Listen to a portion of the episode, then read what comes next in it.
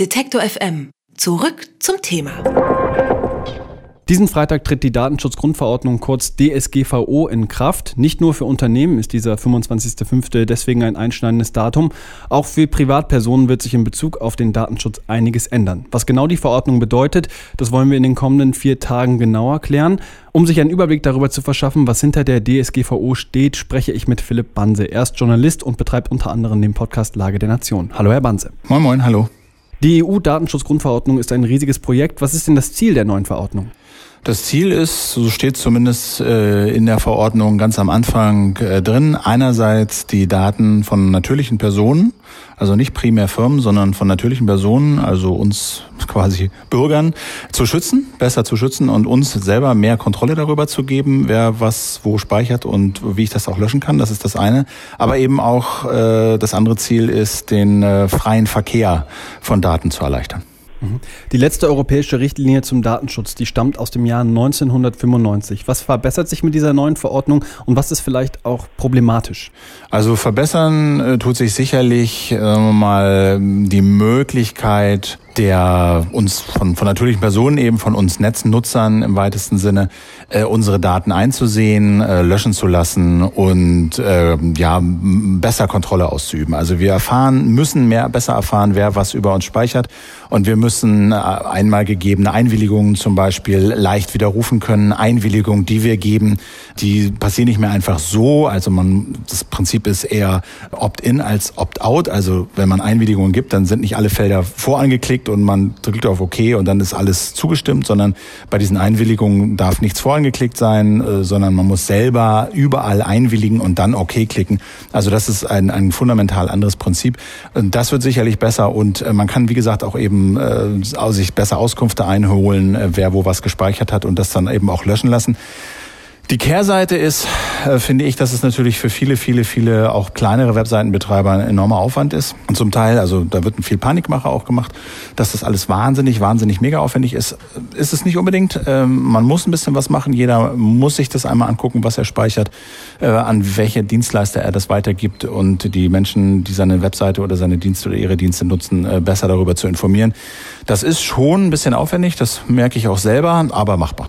Mhm. Viele kritisieren, dass ähm, die DSGVO an vielen Stellen zu ungenau sei. Das ist sicherlich richtig. Also da sind viele unbestimmte Rechtsbegriffe drin und viele Sachen werden sicherlich Gerichte klären müssen. Das äh, kann man bedauern und das ist sicherlich so. Da wird es viel auch um diese Einwilligung gehen. Ähm, ne, wann darf man Daten speichern? Man darf sie speichern, wenn Nutzer wirklich eingewilligt haben. Man kann aber auch unter Umständen Daten speichern, ohne die Einwilligung von Nutzern und Nutzerinnen äh, einzuholen. Und zwar, wenn die Firma oder derjenige, der, die Daten speichert, glaubt, ein berechtigtes Interesse zu haben, das höher wiegt als das Interesse am Grundrecht äh, auf Privatsphäre der Nutzer.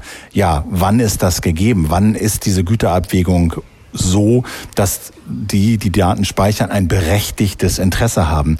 Da gibt's viele Äußerungen auch von Datenschützern dazu, aber das werden sicherlich ganz viele Gerichte äh, klären müssen. Das stimmt.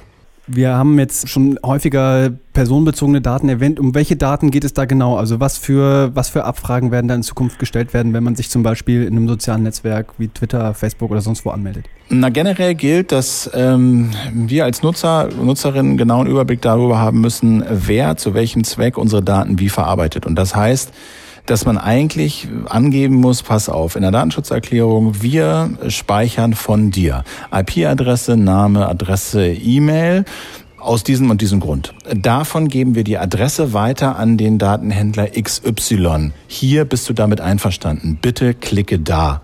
Deine IP-Adresse, die leiten wir übrigens weiter an das Werbetracking-Netzwerk, weiß ich nicht, äh, Google Analytics. Bist du damit einverstanden? Bitte klicke hier.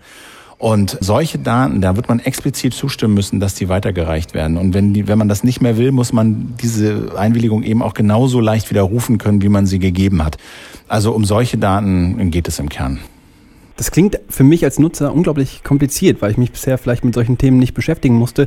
Wie hoch ist denn die Wahrscheinlichkeit, dass ich durch diesen ganzen Wust an äh, neuen Zustimmungen, die ich da geben muss, überhaupt durchblicke und verstehe, was dahinter steht? Naja, das Ziel ist schon, dass es in einfacher Sprache alles verfasst ist. Also das Ziel ist schon, das steht da auch in der Verordnung drin, dass man sich eben nicht bei einer Firma durch zehn Links und ja, wir leiten deine Daten übrigens an Firma A weiter, kannst mal bei denen auf der Seite gucken, was die damit machen. Das soll alles nicht mehr gehen, sondern wenn ich mit einer Firma Kontakt habe mit einer Webseite, dann muss es einen Ort geben, die Datenschutzbestimmung, und da muss ich in verständlicher Sprache vorfinden können, welche Daten erhoben werden, zu welchem Zweck, an wen die weitergegeben werden und wie wie ich dem widersprechen kann. So, also das wird immer noch komplex sein, aber ich denke mal einfacher als bisher. Mhm. Firmen, Vereine und Behörden arbeiten seit Monaten und teilweise sogar länger fieberhaft daran, ihre Systeme jetzt anzupassen. Allein Google hat nach eigenen Angaben 500 Menschenjahre Arbeit veranschlagt, um seine Netzwerke für den 25.05. fit zu machen. Was müssen denn jetzt Privatpersonen selber beachten? Also wer eine Internetseite betreibt, der muss als erstes sich eine Datenschutzerklärung besorgen. Darum kommt man nicht vorbei. Das ist aber nicht so schwierig, wie es klingt. Unter medienkanzlei.de oder auch anderen Anbietern kann man sich quasi ein, eine so eine Datenschutz generieren lassen. Da kann man seinen Namen eintragen und sagt, ja, ich habe hier Google Analytics, nein, ich habe kein Facebook.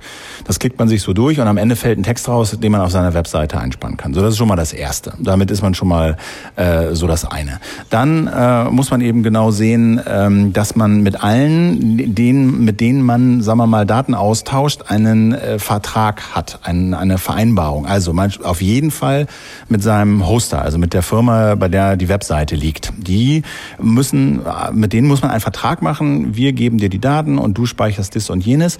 Diese Verträge offenbar äh, bieten aber die ganzen Anbieter von sich aus an. Also wer jetzt zu seinem Hoster geht und sagt, hört mal zu, ich brauche einen DSGVO, äh, hier äh, ähm, Datenverarbeitungsvertrag, wo liegt der? Dann schicken die einem das vorausgefüllt, äh, man klickt einfach drauf, unterschreibt und dann hat man den abgeschlossen. So, also man muss da ein bisschen was machen, aber mit diesen beiden Sachen ist man erstmal auf der sicheren Seite und kann auf jeden Fall, wenn jemand kommt, sagen, hey, ich habe mich echt gekümmert, tut mir leid, dass ich da was übersehen habe, aber hier, ich habe eine Datenschutzerklärung und hier, ich habe mit den meinen wichtigsten technischen Dienstleistern solche Vereinbarungen getroffen.